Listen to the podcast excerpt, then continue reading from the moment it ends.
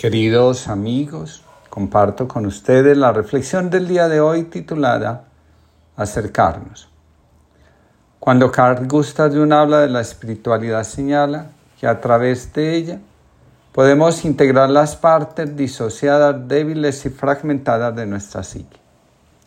El objetivo del proceso terapéutico es la individuación que se logra a través de la integración de los opuestos, entre los cuales se mueve la psique. También Jung señala que las personas psicóticas y esquizofrénicas que encontró en el hospital de Burholz antes de enfermar habían sido personas que tenían fe. Al abandonarla, habían caído en la oscuridad del alma. Solo cuando habían recuperado la fe, de una manera distinta a la que tenían antes de enfermar, lograban sanarse. El componente esencial de esta nueva relación con Dios daba espacio a la meditación, a la contemplación, a la oración del corazón, entre otras. Prácticas que han estado presentes desde el origen de la tradición espiritual, sobre todo cristiana, y que fueron abandonadas por abrazar una fe sustentada en lo estrictamente racional. Cuando hacemos un acercamiento a la fe que nos propone el Nuevo Testamento, encontramos un movimiento a veces dramático, entre la vida antes de conocer y abrazar a Cristo y después de hacerlo. Para San Pedro y Pablo este paso es como pasar de la muerte a la vida. En palabras nuestras, pasar del estado de inconsciencia a la conciencia, del sueño a la vigilia, del hombre viejo al hombre nuevo, del corazón de piedra al corazón de carne, de la disociación a la integración. La fe acerca al ser humano a una realidad de sí mismo desconocida e inexplorada, precisamente por la ausencia de la fe del conocimiento interno, ahora ya no de nosotros, sino del Cristo que vive en el corazón de cada uno, como lo nombra San Pablo. El ser humano alcanza el conocimiento interno del Cristo interior a través de la total disposición de su vida ante Dios. Esta es una actitud que solo se alcanza especialmente por medio de la contemplación, la meditación y la oración del corazón. La vida interior, aquella que nos revela nuestra identidad profunda, aquello que somos ante Dios, nos permite reconciliar en nosotros lo que está separado por el dolor, la visión distorsionada de la vida y la desconexión.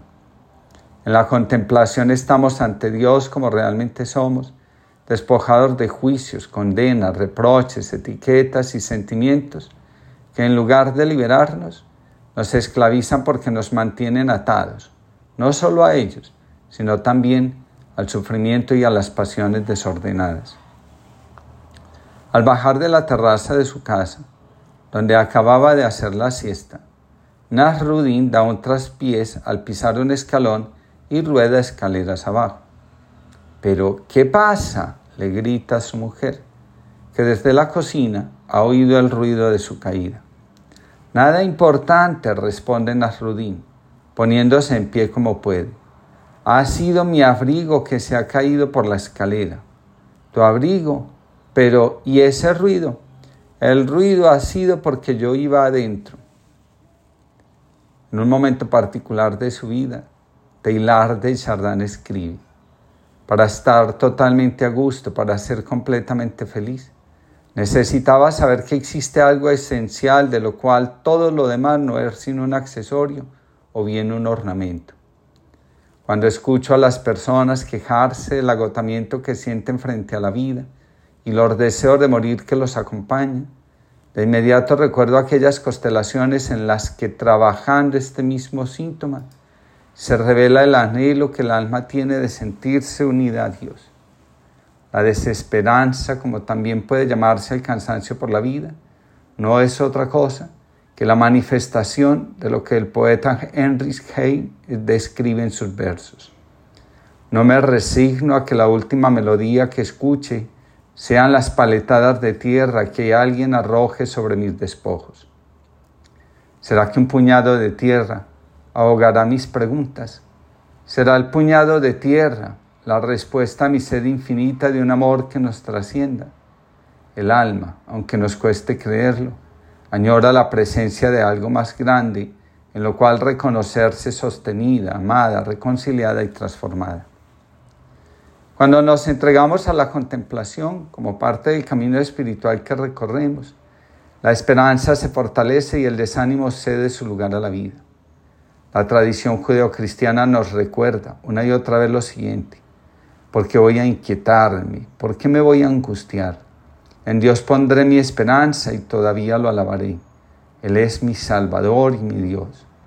Solo en Dios haya descanso mi alma, de Él viene mi esperanza. De hecho, todo lo que se escribió en el pasado se escribió para enseñarnos, a fin de que, alentados por las Escrituras, perseveremos en mantener nuestra esperanza, con tal de que se mantengan firmes en la fe, bien cimentados y estables, sin abandonar la esperanza que ofrece el Evangelio. Este es el Evangelio que ustedes oyeron y que ha sido proclamado en toda la creación debajo del cielo. El que vive sin conexión con algo más grande termina arrastrado por las corrientes y fuerzas negativas de la vida, esas que amenazan con destruirnos al arrebatarnos el sentido de la existencia. Uno de los caminos que el ser humano atrapado en el afán de producir, ser feliz y acumular la mayor cantidad de bienes y dinero posible, como imagen de una vida realizada y exitosa, consiste en encontrar el camino que lo lleve del vacío existencial en el que se encuentra inmerso a la plenitud de vida con sentido. Allí, donde la gente se encuentra herida psíquica y sociológicamente, como dice Joao Fragesao, se necesita algo más que el deseo de curar las heridas. Según Joao Frasao, es necesario crear una comunidad de vida y sabiduría donde la contemplación sea la fuerza que alimente la vida cotidiana de sus miembros, a fin de poder crecer en medio de la crisis y ser portadores de luz y esperanza en medio de la confusión. Necesitamos, dice Frasao, construir espacios de los que podamos sacar valor e inspiración para continuar el viaje y asumir nuevos desafíos que hagan fecunda la vida. Donde la vida amenaza con naufragar, porque la disociación o desconexión se hace cada vez más fuerte e intensa, se vuelve necesaria la fe, no como adhesión a dogmas y doctrinas, sino como aceptación de la vida como es y como camino para construir una identidad sólida, desde la cual podamos llevar a los que sufren, a los que han perdido la esperanza, a los que el dolor les ha desfigurado el rostro, el anhelo de una vida plena realizada en comunión con Dios, con la fuente misma de la vida. La fe es la fuerza que nos conduce desde lo precario, lo humillado y desfigurado, hacia lo reconstruido, reconciliado, sanado y amado. En la fe, todo lo que está destruido y deformado encuentra la forma amorosa que realmente le corresponde.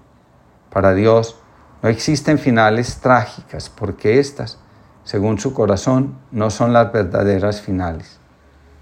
Parece que la pobreza más profunda la descubrimos en el amor más auténtico, el agradecimiento y la impotencia que nos nace al contemplar los rostros de aquellos por quienes nos descubrimos amados, porque nos revelan que el reino es humilde y pobre. Ese algo hacia donde parece converger todo el deseo de lo infinito, ese algo que desata la sed más profunda, y apunta hacia la fuente verdadera, que paradójicamente es humilde y pobre. Las personas en las que se descubre un camino más auténtico hacia la luz y la verdad del amor son por dentro errantes, pequeñas, frágiles y fuertemente heridas. Ellas muestran abiertamente algo de impotencia, debilidad, ignorancia, incoherencia en su caminar.